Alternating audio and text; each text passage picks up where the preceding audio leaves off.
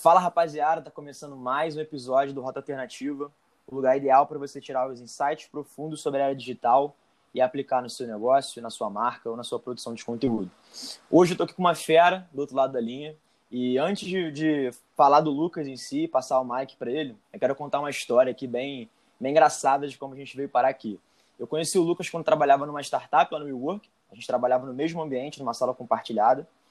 É, e a gente sempre se cruzava assim no corredor, a gente sempre conversava sobre o Vasco. Eu e ele, nós somos vascaínos, e basicamente a gente se encontrava com mais tempo para conversar nas áreas comuns, almoçando e tudo mais. A gente sempre falava sobre o Vasco.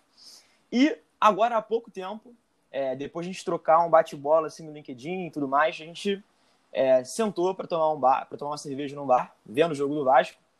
E não foi um bom dia, não. O Vasco tomou uma, um sacode, tomou de 4 a 1 do Bragantino. O Vasco agora em 2021 tá lutando para sair do Z4, então não foi um, um, um, resultado legal. E eu tinha que ir embora antes das 11 horas porque eu ia voltar de metrô. Eu moro na Barra da Tijuca, bem longe. E, pô, voltar é, do lugar que eu tava para Barra sem ser de metrô era meio sinistro. E, cara, a conversa foi fluindo, a gente foi conversando, entrando num flow tão absurdo que eu fui voltar para casa 4 horas da manhã. Eu não voltei de metrô. E várias vezes, quando a gente conversava, eu virava pro Lucas e falava, porra, tinha que ter um microfone ligado aqui a gente gravando a nossa conversa por Rota. Esse dia chegou e agora vocês vão conhecer um pouco mais do Lucas. Mas antes de eu passar o mic para ele, vou fazer aquela clássica pergunta de abertura. Lucas, eu quero que você me se apresente da seguinte forma. Eu quero que você diga quem era o Lucas antes de começar a Oslo e quem é o Lucas hoje, sem falar da Oslo. É contigo. E aí, Felipe, beleza, cara? É, muito obrigado pelo convite aí de participar do Rota. Acompanho sempre você, o, os episódios. Eu acho realmente incrível trazer esse tipo de conteúdo de quem está buscando empreender desde jovem, né, trazendo a perspectiva, mas também os desafios, o, o, os alcances, né, as vitórias, e trazer essa, essa perspectiva é sempre muito positivo. É, pô, esse dia aí que você falou foi, foi incrível, né? a gente foi se encontrar para tomar uma cerveja, ver o jogo, também falar de empreendedorismo, mas a conversa acabou indo para outro patamar né? A gente sempre buscando fazer com que os nossos negócios e projetos se deem melhor que o Vasco. Uhum. e, assim, me apresentando, né, só brevemente, eu sou economista formado pela FRJ. Eu sempre trabalhei com gestão, inovação, finanças ao longo da minha vida, consultoria, startups. E lá em 2018 eu resolvi fundar, né, a, a minha primeira startup, que na época era Trocados, acabou se tornando Oslo e o nosso objetivo é democratizar o acesso à educação financeira, né, utilizando é, tanto tecnologia quanto uma nova metodologia educacional. A gente faz isso através é, de parcerias com empresas, então a empresa contrata a gente como um benefício para que o funcionário possa ter acesso a uma educação financeira de qualidade e escalável. É, e muito boa sua pergunta, né, para começar. Quem era eu antes e depois de fundar a Oslo? É, é, depois sem, sem falar, falar da Oslo, é, não, com certeza. Isso. Sobre o Lucas mesmo, né? Cara, assim, Isso. eu sempre fui uma pessoa que eu busquei, desde muito cedo, começar a trabalhar e começar a pegar o lado prático, né? Eu sempre adorei estudar, adorei aprender, mas desde os 17 eu já comecei a trabalhar em loja, com os 18 comecei a trabalhar em empresa júnior, já era gerente e tal. Então, assim, eu me vejo como uma pessoa que sempre buscou correr muito cedo. É, sempre vi muito, muito, muito, é, assim, muito benefício, muita virtude no lado prático.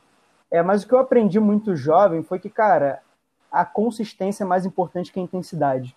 Então, depois que eu abri o meu próprio negócio, eu entendi o que, como é importante também você parar um pouco a bola, gerar o jogo, você ter uma visão um pouco mais madura das situações para você tomar decisões estratégicas é, que não necessariamente você trabalhe mais, mas que, ela tem, mas que elas uhum. tenham muito mais qualidade.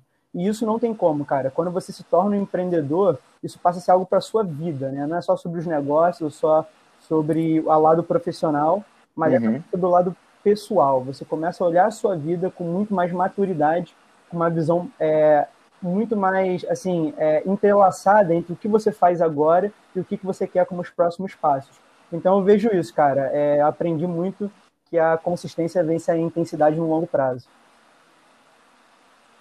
Irado. E quem é o Lucas hoje sem falar da Oslo? Como é que a Oslo te transformou? Mas sem, eu não quero que você diga a palavra Oslo, eu quero saber da sua pessoa. Como é que quem você é hoje? Cara, eu, me, eu sou uma pessoa que busca ter uma visão muito crítica é, das coisas. É, eu busco escutar muito, então no, no, trabalhando com empreendedorismo, eu vi, eu entendi que uma das principais habilidades é você saber escutar muito bem. É, eu, eu, sempre fui uma pessoa que sempre propus uhum. ideias, sempre participei muito ativamente de reuniões, é, onde quer que eu esteja, nos projetos que eu fundei. É, eu fundei a Liga de Mercado Financeiro da FRJ, depois fui para um, um, uma startup, dentro de uma startup, é, e foi incrível, cara. E eu sempre propus muito. Então eu aprendi como, como empreendedor, como fundador de um projeto, a escutar demais. Então acho que a escuta ativa e a visão crítica de como a gente chega do outro lado, como a gente chega numa solução, é, foram as principais marcas que, que os últimos anos me deixaram. Pô, irado, cara. Você falou de escutativa. É, me lembrou aqui de uma parada do Rota, que o primeiro episódio que eu soltei aqui foi sobre escutativa. Eu pensei, cara, não, não é certo lançar um podcast e também não preparar a galera e me preparar para ser um bom escutador. Então, eu gosto quando as pessoas trazam, tragam à tona é, o lance da escutativa, porque só me, só me traz coisas boas, boas lembranças. E é uma habilidade realmente que cada, tá cada vez mais difícil. A galera está se preocupando muito mais em falar do que realmente escutar e tem esse, esse gap aí no meio. E, cara, durante toda a tua fala aí, ficou martelando uma parada na minha cabeça, cara. Desde cedo você começou a trabalhar, é, você pô, teve essa correria desde cedo, fundou a Liga de Mercado Financeiro, fundou a Oslo, pô, trabalhou em loja. Cara, quais foram os, os principais aprendizados, assim, que você consegue tirar dessas três experiências totalmente diferentes? Tipo, cara, trabalhando em loja, é, uhum. fundando uma liga de mercado financeiro no aspecto universitário, é, com toda aquela burocracia, falta de sala, falta de apoio de professores, e realmente colocando a cara no mercado financeiro, empreendendo e construindo uma, uma empresa a partir do que, que você acredita, cara. Quais foram os principais aprendizados assim que você via que te tornaram quem você é hoje e que naturalmente possam agregar nas pessoas que estão ouvindo aqui agora? Pô, cara, fantástica pergunta. É muito legal, eu acho, é, essa questão que você perguntou dos padrões né, de aprendizado uhum. em diferentes áreas. Isso que eu acho que é muito rico. É, cara, eu vejo que, assim, vamos lá, eu não vou falar em ordem de é, importância, né? Vou falar, sei lá, três aprendizados principais. É, sem pensar muito também, são coisas que estão na nossa na memória muscular, né? então vamos lá. É cara, eu acho que uma coisa que me marcou muito, assim, pegando também a questão de até trabalhar em loja muito cedo, foi de querer melhorar o ambiente em que você está. É, eu acho que, por exemplo, estando na faculdade, começando a liga de mercado, é, empreendendo no mercado financeiro com um projeto de impacto social, eu acho que eu sempre fui muito, mas muito inconformado e aquela pessoa que reclama pouco. Eu reclamo de forma pontual, reclamo de forma é, que as pessoas captem a minha mensagem, mas eu sou muito mais do lado de executar e já começar a encaminhar a solução. Então, na loja, quando eu tinha que arrumar rápido as roupas, quando eu tinha que é, ajudar um colega que estava tarefado com algum cliente que chegou, eu sempre busquei melhorar o ambiente que eu tô é, e, e, uhum. olhar a reclamação como, assim, beleza, é a crítica que faz crescer, e não a crítica por ela mesma. É, o segundo, acho que um segundo aprendizado, que é uma frase, cara, essa frase é uma das mais marcantes para mim, que eu tenho até no meu Instagram, que é contra o pessimismo da razão, o otimismo na prática. Então, assim, eu sempre fui um cara muito lógico, sempre fui um cara muito do, dos números, assim, é, mas eu sempre uhum. vi muito valor nessa, nessa execução empreendedora, nessa visão de execução forte. Né? Então, independente de qualquer momento em que, sei lá, é, o lado da razão me jogou para baixo, seja de, ah, olha o quanto eu estou ganhando nessa loja, quanto eu estou trabalhando, olha o quanto de esforço estou tendo aqui nesse projeto que não vai me dar um retorno financeiro, como no caso da Liga. Olha o esforço que eu estou tendo aqui na, na Oslo, quando eu poderia estar em qualquer banco, ganhando muito bem no curto prazo e tal. Então, sempre quando eu me deparei com, a, com, com um soco assim, da razão, do lado mais racional, até mais pessimista, né, da, da uhum. questão, eu tive uma força é, de vontade, uma, uma, uma força que me moveu até a resiliência, né, para é, fazer acontecer com otimismo, com positividade. E eu diria que, cara, é, por último, é, tem uma frase que eu gosto muito, que eu outro dia vi numa série, e é muito uma coisa que que a minha família sempre falou para mim, que é, cara, quando tu fazer algo na tua vida, faz direito. Sacou? Eu acho que faz direito, sabe? Uhum. Tem que, cara, tem que ter uma visão de detalhe, tem que se preocupar com, com, com os aspectos que as pessoas, em geral, olham um pouco porque não acham tão relevante. Eu vejo muito valor é, em fazer algo realmente de qualidade. E quando eu trago isso para a nossa geração, é porque eu acho que a nossa geração é muito boa de começar e muito ruim de terminar. É, então, acho que uhum. um executor, uma pessoa de negócios, uma pessoa empreendedora, uma pessoa que quer fazer acontecer, ela tem que conseguir ver com clareza como ela fecha os ciclos do que ela começou. Então, eu acho que, que ao longo da minha vida eu aprendi isso com, com bastante experiência e vivida mesmo. Pô, agora meu papo é contigo que tá ouvindo. Cara, você tá entendendo porque a minha vontade era ligar um microfone enquanto eu conversava com esse moleque na mesa do bar? Porque toda vez que ele fala, dá para tirar um aprendizado muito profundo. E que naquela hora ali eu falei, pô, o que, que a gente tá fazendo aqui tomando uma cerveja, cara? Vamos trazer o um microfone. Então, pô, é muito raro ter você aqui, Lucas. Na moral, parabéns aí por ter essa visão tão clara e tão jovem. É muito maneiro estar tá conectado com pessoas assim. E, cara, uma parada que você falou e me chamou bastante atenção, eu quero jogar outra bomba para você, é o seguinte: meu, meu papel aqui hoje é te colocar na parede e ver como é que você sai, mas claro que de uma forma positiva. Você falou que você gosta muito de melhorar o ambiente que você tá.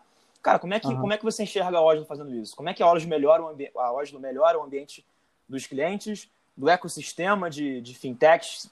Se é que pode enquadrar a Oslo como uma fintech, né? Não sei, até te faço essa pergunta, mas como é que você vê a Oslo melhorando realmente o ambiente que ela vive? Muito maneiro, cara. É, a Oslo, hoje em dia, ela é mais uma edtech no momento do que uma fintech, mas a gente é, tem encaminhado uma evolução para se tornar uma fintech. É, cara, eu vejo de duas formas. Pensando no nível de finanças pessoais no Brasil, eu acho que existe uma grande sobrecarga de informação sobre novos serviços financeiros, sobre o que está acontecendo de tendências no mundo é, das finanças, é, novos bancos digitais com contas gratuitas e um monte de coisa acontecendo. Eu acho que falta é, um lugar, um player que se preocupe em agregar e organizar essas informações, em trazer algo palatável, uhum. algo realmente aderente ao perfil daquela pessoa que quer entender como ela aproveita, como ela é, desfruta de todas essas inovações financeiras que estão acontecendo.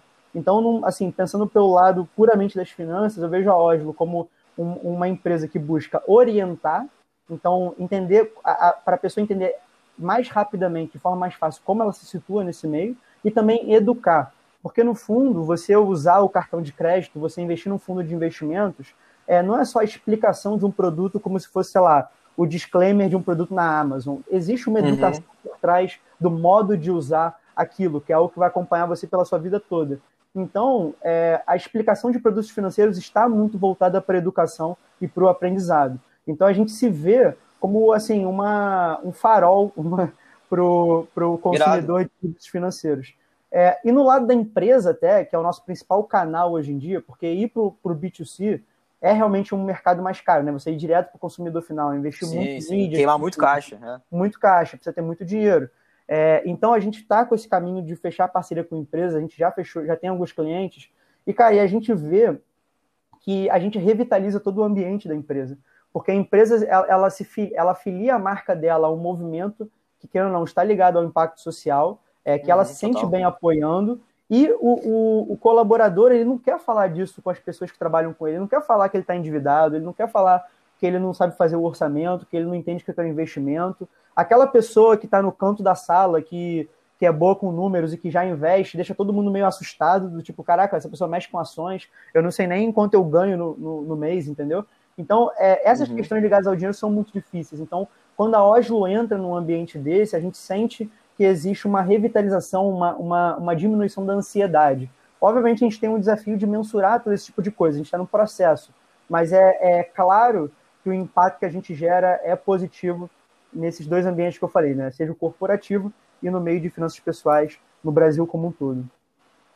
Animal. Cara, até puxando isso aqui como, como a Oslo melhor e tudo mais, eu sei que você tem impacto direto nisso, Antes de a gente entrar aqui no papo, eu tava dando um, uma scrollada aqui no LinkedIn e eu vi um post que você acabou de publicar falando dos relatos que as pessoas deram para você das consultorias financeiras e tal, que isso te trouxe muita realização. Me conta um pouco mais disso aí, cara. Como é que foi para você, pô, um moleque é, bem jovem, atuando nessa consultoria financeira e realmente é, transformando a vida das pessoas? Eu vi aqui que tinha gente que estava endividada e conseguiu sair das dívidas, por, muito por conta da, da tua atuação ali por trás é, pessoas que eram extremamente consumistas. Me conta um pouco mais como é que foi esse receber esse depoimento e como que, que isso impacta até no teu propósito, que foi até uma coisa que a gente conversou bastante lá na mesa do bar. Eu quero trazer um pouco para cá. Uhum. Como isso impacta no teu propósito frente a, a, a conduzir a empresa realmente para onde você quer chegar. Pô, muito boa pergunta. É legal que você viu lá o post, cara. É um post que, que eu fiz aqui na correria. Eu nem pensei em nada, eu só abri o LinkedIn e escrevi em cinco minutos, porque estava muito ali no momento. Isso foi muito maneiro. É, porque a gente está tá fazendo uma melhoria do site, né? Então a gente queria pegar tipo uns três, quatro depoimentos e foi bem legal pegar isso. Eu recebi um áudio de cinco minutos, cara, falando é, sobre como a vida da pessoa mudou depois de fazer uma consultoria comigo. É, isso é fantástico, né? E assim, é, eu acho que finanças, a gente tem até uma metodologia aqui na Oslo, chama metodologia saia, né? Que é sonhar, acordar, investir e adaptar. Então a gente gosta de falar assim: o primeiro passo é você sonhar, você entender o que te motiva, o que te leva a fazer o que você faz. É aquilo que a gente falou do propósito, é às vezes é algo mais específico, uhum. às vezes é algo mais etéreo, é, mas você entender o que está te movendo naquele momento a continuar, para que você continue fazendo o que você está fazendo. Então, sonhar é, a primeira, uhum. é o primeiro passo. O segundo é você tomar um pouco de, de soco da realidade, é você acordar. Então, quando a gente fala isso de finanças, é quando a pessoa ela, ela cria um objetivo, ela planeja um objetivo, e a partir do acordar, ela tem que criar um plano, ela tem que se organizar financeiramente, ela tem que acordar para aquilo que motiva ela, para aquilo que ela quer alcançar. O investir, a gente fala que é investir tempo e investir dinheiro também. Você fala, quando você fala investir, uhum. a pessoa pensa em investir num fundo e tal, mas não. É investir, a gente fala de investir tempo no plano que você criou. Então, já que você criou um plano, você se organizou para que ele dê certo, agora investe tempo, é, investe é, o seu, assim, o seu esforço naquilo. E por fim, a adaptação, uhum. que é a grande beleza da vida, né? Então, tudo que a gente planeja vai mudando ao longo do tempo. Então, a gente tem que sempre ajustar aquilo que a gente planejou. E, no fundo, é, o que a gente criou ao longo de dezenas de consultorias financeiras ao longo do tempo foi entender como esse método ele entra na vida das pessoas de diferentes formas. Então, dessa pessoa uhum. que estava endividada, por exemplo, cara, ela tinha uma grande dificuldade de enfrentar a realidade. Ela não queria olhar para a dívida. É é saber Pô, que tá é extremamente frustrante, sabe? Você saber que você está endividado, que você tem que renegociar, você tem que falar com o banco, a pessoa se sente vulnerável, se sente rejeitada, se sente fraca, impotente. É muito ruim o sentimento de dívida. E quando alguém te fala, cara, isso é um estado, você não é assim. Isso é um estado só, é um momento. Uhum. Essa pessoa tem tanta tranquilidade que ela, ela foi lá, mano, esse cara, ele renegociou 60% da dívida dele com as nossas recomendações. Animal. E ele fez uma reserva de emergência durante três meses, isso foi durante a pandemia. Ele conseguiu fazer uma reserva de emergência, cobrou de cliente. É, ele nem queria cobrar de alguns clientes que estavam devendo ele, ele foi lá e cobrou, conseguiu o dinheiro. E logo quando ele fez a reserva de emergência, ele se mudou. E ele precisou de dois terços da que reserva. Isso? Então ele me ligou e falou: Cara, olha que fantástico, eu tinha a reserva no momento que eu precisei dela. É, e, Pô, incrível. E, e, tudo com base né, nesse caminho que, a gente, que eu falei, né? E como eu, como eu falei lá, teve gente que a gente já falou é, que começou a empreender, largou o emprego. É, e, cara, eu acho que no fundo, quando a gente fala de consultoria financeira, eu acho que as pessoas têm uma visão muito de ah, me ajudar a fazer uma carteira de investimentos, me uhum. planejamento financeiro. Mas às vezes a gente está falando de escutativo, o que a gente precisa mesmo é escutar uhum. e entender, assim, com a experiência que a gente vai tendo ao longo do tempo, como a gente toca a pessoa, para que ela tenha uma mensagem naquele momento é uma meio coach, assim, meio mentor, mas é a verdade. Uhum. Sobre o dinheiro, cara, às vezes não é o lado prático do tipo, ah, você tem que ganhar mais que o CDI, que vai fazer com que a pessoa se mova. Você tem que tocar em algo que, uhum. que ela tá tendo um pouco de machucado e ela tem que curar aquilo, mas ela precisa olhar para aquilo, entendeu? Então, quando ela Sim. olha e você tem calma para poder comunicar aquilo com ela, ela muda o comportamento. E em todos esses casos que eu falei lá no LinkedIn, de gente que estava consumista, começou a investir, uhum. que largou o emprego, o cara que renegociou, foram pessoas que a gente conseguiu tocar tendo um pouco dessa escuta, entendeu? Tendo um pouco dessa análise. Uhum. E isso é incrível, né, cara? Sim. Não, o que eu acho maneiro, cara, eu, gosto de conhecer a história de marcas de empresas que elas não, não existem só por um propósito comercial financeiro. Que elas também têm um pouco um tom, um quê, assim, de melhorar a vida das pessoas. Porque no final das contas a gente serve outras pessoas, e claro que a gente é pago por isso, mas a gente é pago por alguma coisa que a gente fez no passado pela mudança da vida das pessoas. Então, ouvir um caso desse é muito legal, porque eu vejo que tem um toque realmente preocupado em mudar o contexto das pessoas. E, de novo, eu tive essa certeza, mas enquanto eu estava lá na mesa do bar, eu vi que a gente tem um perfil muito parecido em alguns aspectos e, e muito, muito do, do, que a gente realmente parece, eu e você, no caso, é o lado espiritual, né? Essa parte de você tentar olhar é, é, para as variáveis da vida, para todas as nossas esferas da vida, de uma forma um pouco mais profunda, além da superficialidade do que a maioria vê, para tirar insights que a maioria também não tira, e, portanto, a gente toma algumas atitudes que a maioria também não toma. E aí eu queria entrar agora para um novo caminho, assim, já que você tocou tanto na vida dessas pessoas, eu quero, quero ver agora como você toca a sua própria vida. E eu queria entender é, como você enxerga é, é, espiritualidade assim para você, como isso é importante é, dentro do seu core de, de empreendedor, o que, que você faz para encontrar o equilíbrio, sendo uma pessoa muito jovem, que tem um potencial absurdo para estourar no mercado financeiro, mas ao mesmo tempo está atrás é, de construir sua própria empresa, de sacrificar até certo ponto muitos prazeres momentâneos para um ganho de longo prazo, e que no final das contas, cara, é, eu até fiz um post sobre isso, não é sobre a concorrência, o seu maior concorrente é você mesmo. Então, tipo, Sim. como é que você se blinda para lidar com o seu maior concorrente, que é você mesmo? Como é que é esse seu processo de se tornar uma pessoa mais espiritualizada para lidar com esse maior demon que é a, a gente mesmo? Cara, mais uma vez, uma pergunta muito boa. Eu acho que é, espiritualidade é uma coisa essencial, pelo menos eu vejo no empreendedorismo de alto impacto, né? É, um, um, empreendedorismo que você quer realmente ser grande e ser grande num espaço de tempo relativamente curto, né? Porque é, uhum. uma, uma, é um processo de alta performance, né? Que você tem que se colocar. É... E assim, cara, eu acho que assim, a primeira coisa que eu, quando eu falo de espiritualidade é que eu não sou um cara que eu sou muito informado sobre espiritualidade no sentido assim, ah, eu sou budista, ou eu leio sobre espiritismo, uhum. ou eu sou um super yogi. É, eu, não, eu não leio tanto sobre isso. Eu busquei um caminho muito empirista, muito realmente de me informar um pouco, me conduzir, mas entender qual que é a minha essência e muito olhando para dentro de mim. Então, cara, eu diria que o hábito angular que eu tive, né, é aquele hábito que mudou a minha vida, foi eu começar a meditar diariamente. É, pelo menos é ali cinco uhum. minutos por dia. Isso mudou a minha vida realmente, assim, cara. Eu comecei a meditar é, regularmente é, no meio de 2019, ou seja, faz mais de um ano e meio. É, uhum. Porém, eu tento emplacar numa rotina de meditação desde os 18 e 19. Entendeu? Então você vê que é um uhum. processo difícil de você criar esse hábito realmente. Sim, total. É, e, cara, isso mudou. Por que eu falo que foi um hábito angular, né? Porque foi o único hábito que mudou várias e várias ações que eu tive. É, porque eu entendi que eu tinha que olhar para dentro de mim quando eu entendia que eu tinha os maiores desafios possíveis. Então, toda vez que eu tive uma decisão muito difícil, que eu tinha que demitir alguém, que eu fiz um investimento errado, é, que eu tive uma, alguma frustração profissional, que eu tive algum desafio muito grande, eu, obviamente, falava com as pessoas. Eu tenho alguns mentores que me ajudam, eu tenho algumas pessoas que me dão um conforto, seja é, amigos, mentores ou família. É, mas uhum. no final de tudo, é uma decisão solitária que você tem que tomar para você resistir, para você crescer.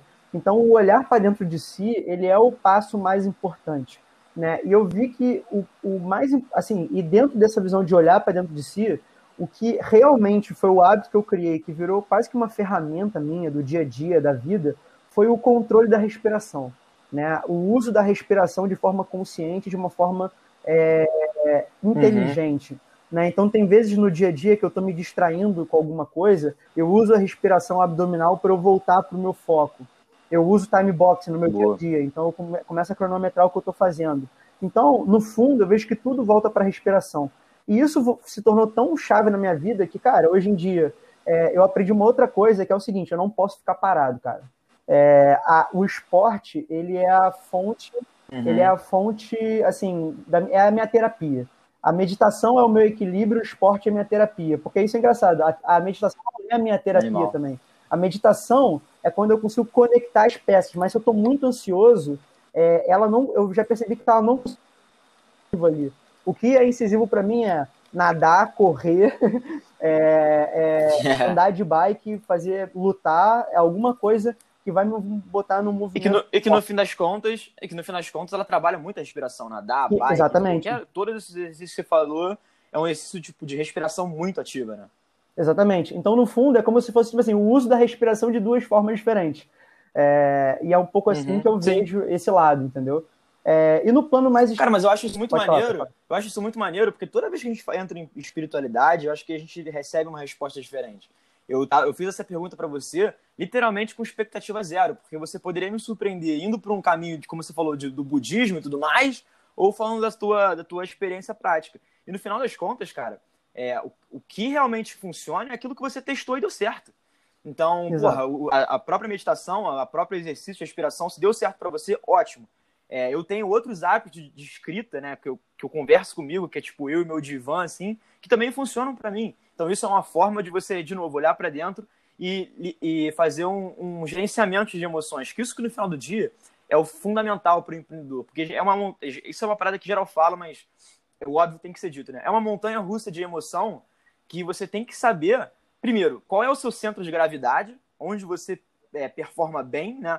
Mesmo tendo esses picos de emoções. E segundo, se você sabe seu centro de gravidade, sabe que está toda hora flutuando, como é que você vai chegar por você mesmo nesse centro de gravidade, né? É muito isso que você estava falando, né? De, pô, da respiração, de você sentir quando está um pouco distraído, voltar para a respiração. E eu acho isso irado, e isso eu faço questão de perguntar para as pessoas, né? Como, ela, como elas lidam, é, como elas lidam né, com, a, com a espiritualidade, que pode ser literalmente qualquer coisa, desde que funcione para elas mesmas.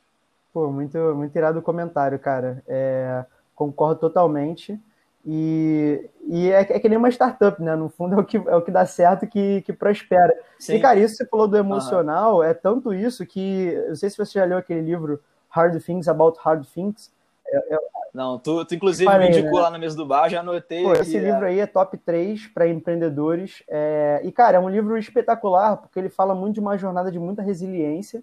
É... E é, um, é o Ben Horowitz, né? um dos maiores empreendedores da atualidade, que tem um fundo hoje gigante. E ele, e ele fala, cara, que, que ele explica várias coisas de gestão que ele teve que fazer, negociações, estratégia e tal. E no fundo ele fala isso, né? Ele fala: princip o principal desafio de um CEO, de um diretor executivo, de um fundador é o, o domínio mental e emocional. Esse, uhum. Essa é a principal habilidade. Uhum. Então, do caramba. É, porque no, no final das contas, cara, é, as nossas reações emocionais elas vão derivar das nossas experiências. Né? Tudo que a gente experiencia nessa montanha russa que é empreender vão, vão meio que cristalizar a forma como a gente responde emocionalmente. E teve uma parada é, exclusivamente falando sobre experiência, emoção, que você falou lá no mês do bar, que eu, tu até lembra. Que eu parei tudo, peguei o celular, anotei e falei, cara, eu não posso esquecer de falar disso aqui quando a gente estiver com o microfone ligado, que é o paradoxo da experiência. E, tipo assim, tu, tu meio que foi se debruçando em cima disso e, e literalmente explodiu minha cabeça. E agora o papo é contigo aí que tá ouvindo. Cara, preste atenção no que esse moleque vai falar agora sobre o paradoxo da experiência, porque realmente foi incrível e pode mudar realmente a forma como você enxerga todas as esferas da sua vida e principalmente quando o assunto é trabalho. Lucas, manda ver aí, explica um pouquinho sobre esse paradoxo da experiência. Bora lá. É, cara, o paradoxo da experiência ele é um conceito muito simples e muito poderoso, né? Porque, tipo assim, é, é a visão de que às vezes a gente vive coisas na qual depois a gente olha para trás e fala, nossa, me arrependi ou aquilo deu errado. Só que a gente não conseguiria ter essa impressão ou esse aprendizado se a gente não tivesse passado por aquilo. Então, por isso que é um paradoxo. A gente vive uma experiência, a gente fala, pô, essa experiência que eu vivi é, me trouxe dor ou me trouxe alguma coisa, só que eu não teria tido esse aprendizado, eu não teria essa opinião se eu não tivesse passado por isso.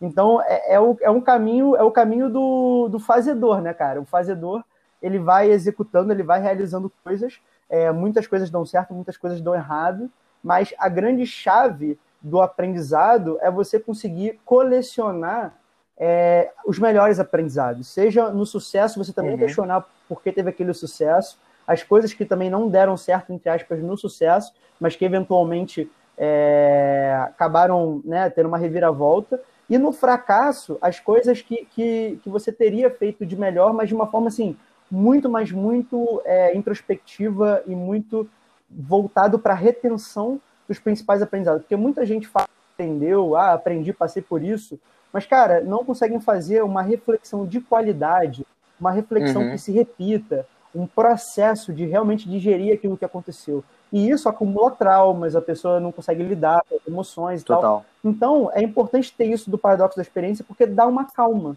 Você errou, você às vezes fala uhum. que se arrependeu, mas, ué, quem, quem você seria hoje se você não tivesse vivido isso? Entendeu? Então, vamos olhar para frente e buscar reter com a maior qualidade possível toda a experiência vivida. E eu destaco isso muito bem, cara, tanto para o sucesso quanto para a derrota, porque na derrota não foi é, é, só, só coisas que deram errado. Tiveram muitas coisas que deram certo, mas às vezes uma decisão foi crucial para que tivesse dado errado. E no sucesso uhum. também, às vezes muita coisa pode dar errado, mas uma decisão foi crucial para o sucesso. Se a gente tem uma visão, que nem você falou, superficial da vida, parece que as coisas são muito preto e branco, e nunca são. A gente vive uhum. numa realidade complexa. Se a gente não se preocupar em ter também uma interpretação minimamente complexa do que acontece, a gente ser muito raso, uhum. entendeu? Deixa eu te perguntar só de curiosidade agora. Acho que eu não te perguntei, mas acho que lá na mesa do bar, quando a gente estava resenhando, mas acho que vale a pena agora, já que você tocou nesse assunto. O que é sucesso para você? Qual a tua definição de sucesso? Só por curiosidade mesmo. Caraca, ah, boa pergunta, cara. É... Vamos lá. Cara, teve um mentor uma vez meu. Eu gosto, eu gosto do silêncio, eu gosto do silêncio dessa pergunta. É, tem que ter um silêncio, né? Quando a pessoa responde muito bate-pronto, uhum. fica até meio esquisito, né? É. é... Cara, teve um mentor meu uma vez que ele falou exatamente isso. Ele falou uma definição de sucesso que, cara, eu concordei gênero, número e grau com ele, porque foi espetacular uhum. e, e eu pegaria um pouco essa visão. É, cara, para mim, é, o sucesso ele, ele se destaca por um equilíbrio do relacionamento de quatro áreas da vida, que é a saúde, o lado financeiro, o lado mental e os relacionamentos pessoais. Isso foi fantástico uhum. para mim, porque normalmente a gente pensa sucesso como uma das áreas. Ah, quero ter uma família linda, uhum. quero ter muito dinheiro, é, quero ter um negócio de uhum. sucesso. Só que no fundo a gente não olha com essa visão multidimensional assim do que, que de fato é o nosso sucesso pessoal. Então eu adorei isso porque hoje em dia eu olho muito para isso e eu vejo que as coisas se retroalimentam. Irado. Quanto mais eu tive bons relacionamentos a longo prazo, mais feliz eu me sinto mais oportunidades aparecem. Por exemplo, se eu não tivesse cultivado um relacionamento a longo prazo contigo, a gente não estaria aqui agora, a gente não teria começado sim, uma amizade sim. que, pô, com certeza vai ser de longo prazo. É, se eu não tivesse uhum. me preocupado com a minha saúde, talvez eu não tivesse tido essa interpretação de como o esporte é algo essencial também para o empreendedor, para alguém que quer se equilibrar e se regular. Se eu não focasse no dinheiro, eu não estaria buscando dar retorno para os meus investidores, para as pessoas que trabalham comigo. E também o meu retorno financeiro pessoal, que também é importante. E se eu não estivesse olhando para o lado uhum. mental, talvez tudo que eu estivesse falando aqui estaria totalmente diferente. Então eu acho que sucesso é o equilíbrio dessas quatro áreas, cara. Não, eu acho irado, muito irado o que você falou, que é, é justamente o que eu ia falar se você não falasse. Que é como a gente pesa muito um, um, um lado só com uma âncora e as outras coisas acabam abrindo mão, você abre mão de, outros, de outras esferas da sua vida, porque aquele círculo tá tão, tá tão pesado, tá tão carregado emocionalmente que às vezes você abre mão do, de várias áreas da sua vida importantes para perseguir aquela visão única de sucesso. E, cara, é, até fazendo um paralelo assim, pô, abri aqui o, o, nosso papo falando do futebol, falando que a gente pô, se reuniu depois de um tempão para tomar uma cerveja, para ver o Vasco. E aí a gente tava vendo aquela seleção linda que é o Vasco, né? Só jogador caro, só jogador pô, bom. E aí a gente começou muito falando sobre sucesso, sobre desempenho mental, tudo isso que a gente falou nesse papo, a gente entrou numa vibe assim de.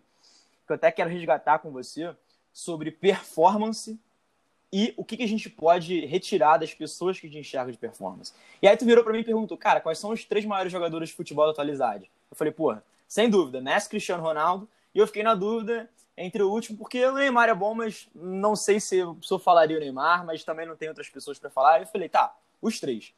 E aí, você começou a fazer uma análise muito, muito crucial, assim, de quais são as características de cada um que você, meio que se completam e que você, quando junta isso tudo, naturalmente, essa foi a análise que eu fiz voltando para casa no Uber, três da manhã, depois do nosso papo, foi que, cara, é, realmente, se a gente conseguir alinhar essas três características é, desses, dessas três pessoas totalmente diferentes, a gente consegue completar esse círculo que você falou do lado financeiro, do lado pessoal, do lado é, é, emocional e dos relacionamentos de, de, longo prazo. Me conta um pouquinho mais como você pincela é, essas características de cada um, que eu tenho certeza que vai agregar muito para a galera que é fã de esporte ou que busca também uma, uma performance mental, performance até de, de, de corpo mesmo e tudo mais, é, de excelência. Me conta um pouquinho mais aí como você enxerga esses três maiores jogadores e qual é a relação que você faz isso com o mundo de trabalho? Pô, é, cara, essa, essa parte foi muito maneira da nossa conversa, né? É, cara, uhum. eu, eu primeiramente, eu acho assim, é, eu gosto muito, eu sempre falo isso pro meu time, pra galera que trabalha comigo, eu gosto muito de uma visão de, de, do empreendedor atleta, né? Eu falei um pouco disso aqui, mas por que eu gosto disso? Porque eu acho que quando você é, você falou, por exemplo, do, do, Ah, quando você empreende, você tem sacrifícios, tem uma visão de longo prazo. O que, que é o esporte, no fundo, né? O esporte é um puta risco que a pessoa corre, né, em prol de, tipo, ela não sabe se vai dar certo, se não vai, se ela vai sofrer uma contusão e vai estar tudo errado. Então, é, a pessoa se coloca num patamar de disciplina, de desenvolvimento pessoal que é totalmente fora de série para que ela alcance o extraordinário. Uhum. Às vezes são um segundo, tipo, natação, corrida, sei lá, um segundo que a pessoa ultrapassou a outra por, tipo, três anos, quatro anos de um trabalho muito intenso. Uhum. Então, eu acho que quando você une o empreendedorismo com o esporte, eu acho que eu me sinto uma pessoa mais motivada, uma pessoa com mais eletricidade no meu corpo para fazer acontecer. Então, é, eu sempre busquei trazer para minha visão, assim, para o meu estilo de liderança, meu estilo de gestão, coisas ligadas ao esporte. É, e os dois esportes que eu, cara, que eu mais gosto hoje em dia, sem dúvida, o primeiro deles é o futebol, você sabe muito bem disso, a gente troca várias ideias, e o segundo é o UFC, né, é, o MMA, no caso, que eu acho, eu acompanho desde pequeno, eu gosto muito. E, cara, e o, e o, o, o, futebol é um dos que mais me ensina, né? E foi esse lance da gente falar dos três maiores jogadores, que para mim também segue um pouco essa lógica. Eu também acho que o terceiro pode variar, tem o Lewandowski, tem o Neymar, tem, enfim, Mbappé, pode variar, mas hoje em dia eu acho o Neymar. É, né, nesse passado recente, vamos dizer também. E aí, E aí justo, quando justo. você pensa como, como né, um jogador, você tem que ver quais são as características mais marcantes daquele jogador. Qualquer um deles vai ter defeitos. É, alguns maiores, outros menores, é, mas eles têm qualidades fantásticas que levaram ele até aquele momento, né? Até esse patamar. Então foi o que eu falei, o Messi, para mim, ele tem uma introspecção genial. Né? Então ele é aquele cara que às vezes faz uma jogada fantástica num, num, num espaço muito curto, num espaço de tempo muito curto, uma precisão uhum. altíssima em chute, passe, é, a força às vezes do passe. Então ele é um cara muito preciso e com uma introspecção que às vezes faz com que ele surpreenda muito, tenha um resultado muito fora de série. Para mim ele foi o maior jogador aí desse século, né? Então acho que essa introspecção é, me ensinou no sentido assim, cara, disso que a gente falou. No final, no empreendedorismo, quando você está à frente de um projeto, você vai ter várias influências, mas você tem que puxar o gatilho, você tem que dar a decisão. Você tem que ter uhum, um processo de, de, de, pegar todas as variáveis, o, o que você está olhando, e transformar isso na melhor decisão para você naquele momento faz sentido. E ser decisivo. Né? Então, tem que ser decisivo. No momento que você tem que fazer aquilo, você tem que fazer. Então, não tem muito. É, ah, a, a, decisão é agora ou ela não é. Tem que tomar essa decisão agora ou não. Tipo, cara, o timing você só pega com a experiência. E você aprende ao longo do tempo a ser mais decisivo. Uhum. O Cristiano, eu acho que o, o que é mais fantástico dele é a disciplina e a, o treino, né? Ele é um cara que ele pratica pra caramba, muito, muito, muito, muito. Então ele, é, ele é o estereótipo, assim, daquela pessoa que é a melhor versão de si mesma todos os dias. E eu acho que, uhum. que nós somos produtos dos nossos hábitos, né? Então, é, eu me sinto hoje uhum. em dia num outro patamar do que eu era, tipo, há um ano, há dois anos atrás, é muito em função do, por exemplo, do, do, dos hábitos que eu fui criando, de ler todo dia, meditar todo dia, esporte todo dia, é, foco, é, sempre olhar para o foco do dia. Então, tudo que a gente faz de forma muito repetida, a gente passa a ser aquilo, né? Então, o Cristiano me, ensina muito, uhum. me ensinou muito disso no, no estilo dele de ser um atleta. E o Neymar, que a gente falou, né? É, no, no bar, é, cara, ele é o um exemplo da ousadia e alegria do brasileiro, né? Ele tem várias coisas que, que a gente critica, obviamente, mas no fundo, realmente, a ousadia e a alegria dele são impressionantes. Ele é aquele cara que joga bola sorrindo, é aquele cara que a, a filosofia dele é de fazer com que o torcedor levante e bate palma. Então ele joga pelo legado, ele joga pelo entretenimento, vamos dizer assim, do esporte. E ele uhum. é um uhum. cara sempre muito ousado. Então você vê que ele, por exemplo, no PSG, ele nem é o cara mais preciso, como por exemplo é o Messi muitas vezes, de acertar muito, mas uhum. ele dá passes muito decisivos. Então ele, ele, ele erra talvez mais do que a média dos jogadores de elite, porque ele tenta coisas que talvez nenhum daqueles tem. Ele acerta Animal. muito, então ele faz muitas, muitas assistências. Né? Então é incrível é, essa ousadia dele mesmo. E ele acaba sendo um cara muito decisivo. Você vê que ele não perde pênalti, ele é um cara que cresce em, em jogo em pressão. E isso eu acho fantástico dele. E unindo tudo isso, né, a introspecção, com o treino diário, com a prática, com a repetição e com a ousadia, com a alegria, dando uma certa leveza também no estilo de gestão, no estilo de trabalho, eu acho que a gente encontra também um equilíbrio muito interessante. Pois é, isso que eu tava, eu tava até refletindo aqui enquanto estava falando. Basicamente, nesse, nesse papo inteiro que a gente bateu, a gente falou sobre espiritualidade, esporte e empreendedorismo.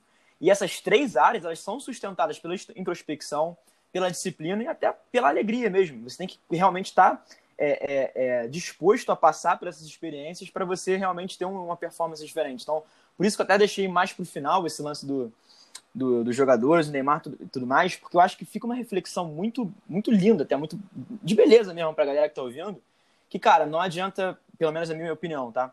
Não adianta você ser um cara muito disciplinado a ponto de você perder sua capacidade de olhar para dentro, de ajustar o que não está te fazendo muito sentido e a ponto de você perder a alegria no processo. Então, essas três, é, esses três pilares aqui, quando andam juntos, eles podem fazer você realmente desempenhar bem em qualquer área da sua vida, seja no esporte, no empreendedorismo ou até na, na espiritualidade. E, e indo muito nessa, nessa vibe assim de, pô, de reflexão e tudo mais, queria te fazer uma pergunta que eu sempre faço para a galera aqui, quando o episódio vai chegando no final. E é muito interessante, porque eu vou te fazer também de novo zero expectativa. E eu queria saber o que, que a criança que você foi um dia acharia do adulto que você se tornou hoje? Pergunta profunda. É... Uhum.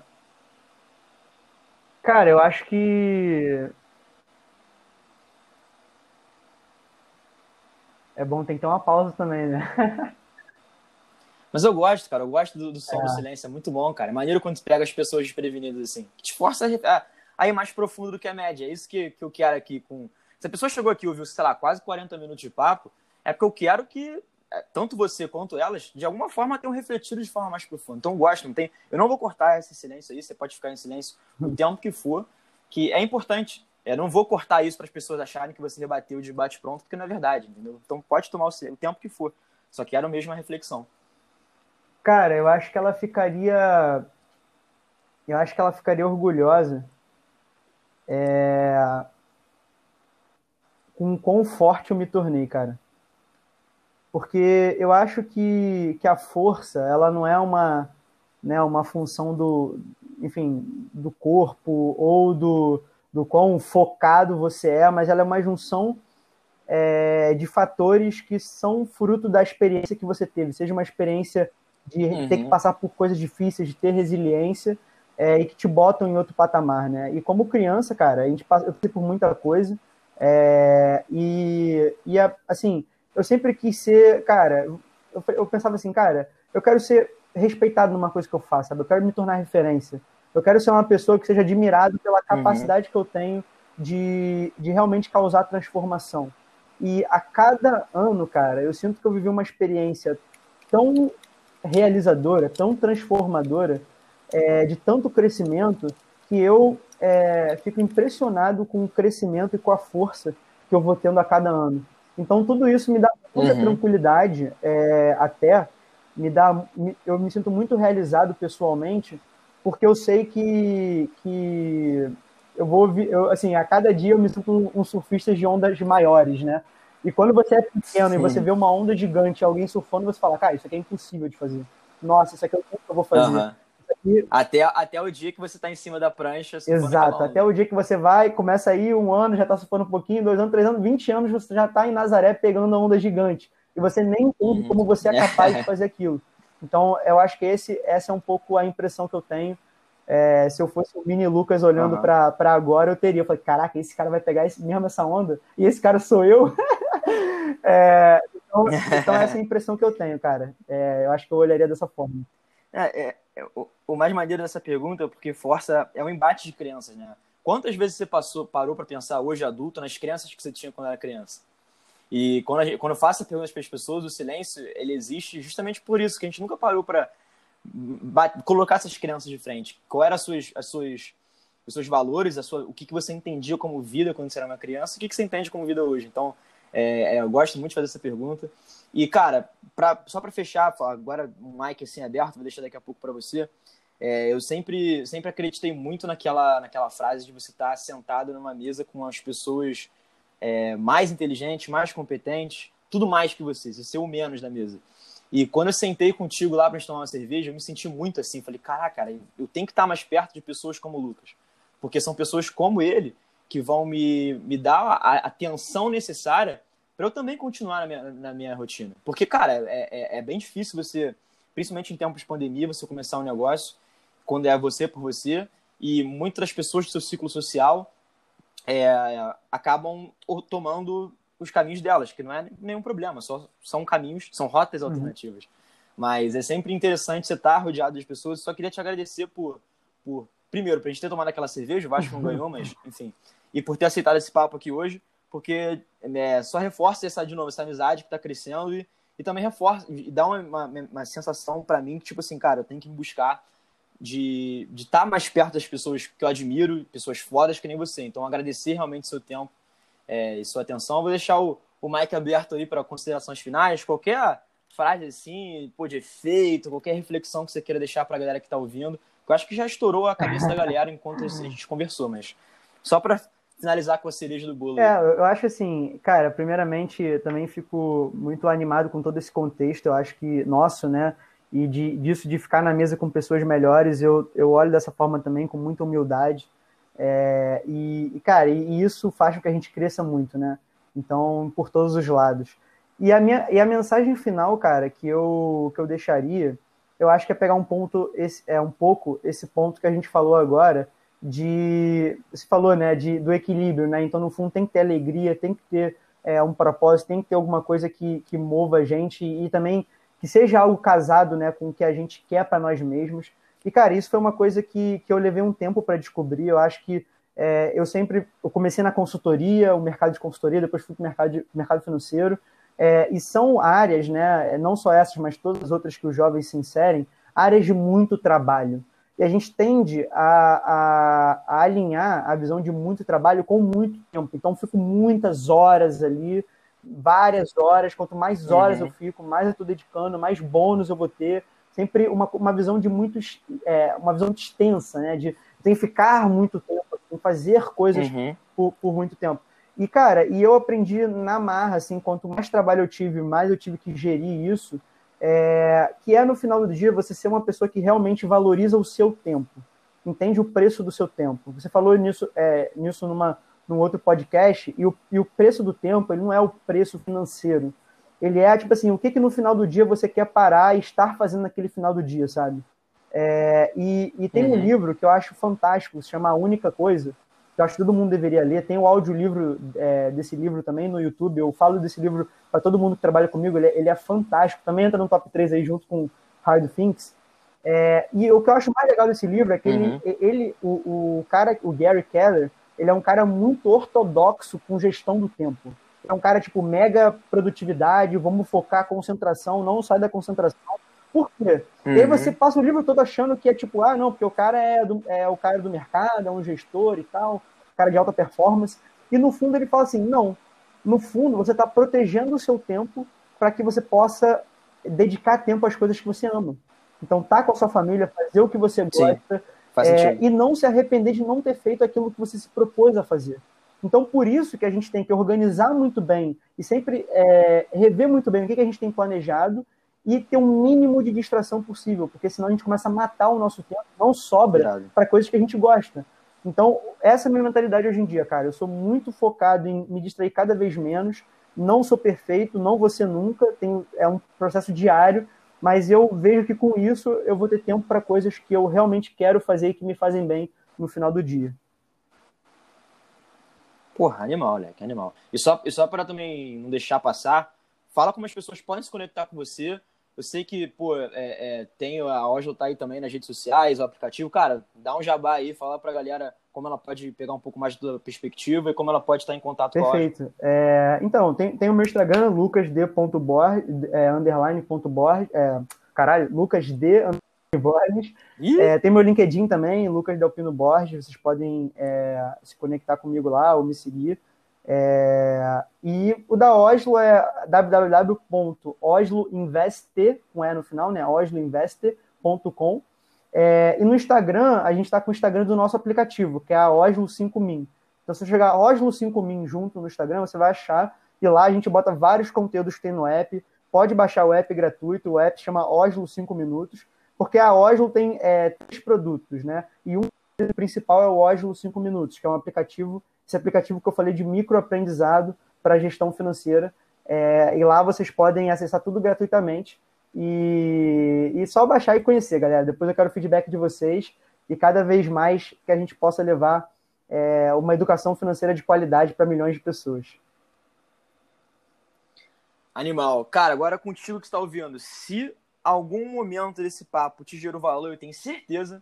Tu não vai ser esse episódio falando que não, tenho certeza que alguma frase que o Lucas falou, até que eu mesmo falou, é, tenha gerado alguma reflexão, cara, tira um print da tua tela, compartilha nos stories, marca lá, arroba, underline, rota alternativa, marca o Lucas também, se já tem as credenciais dele, compartilha com teus amigos que curtem esporte, empreendedorismo e espiritualidade, porque você vai estar ajudando eles e ajudando também a gente a impactar cada vez mais pessoas e levar profundidade para a vida das pessoas através de conteúdo.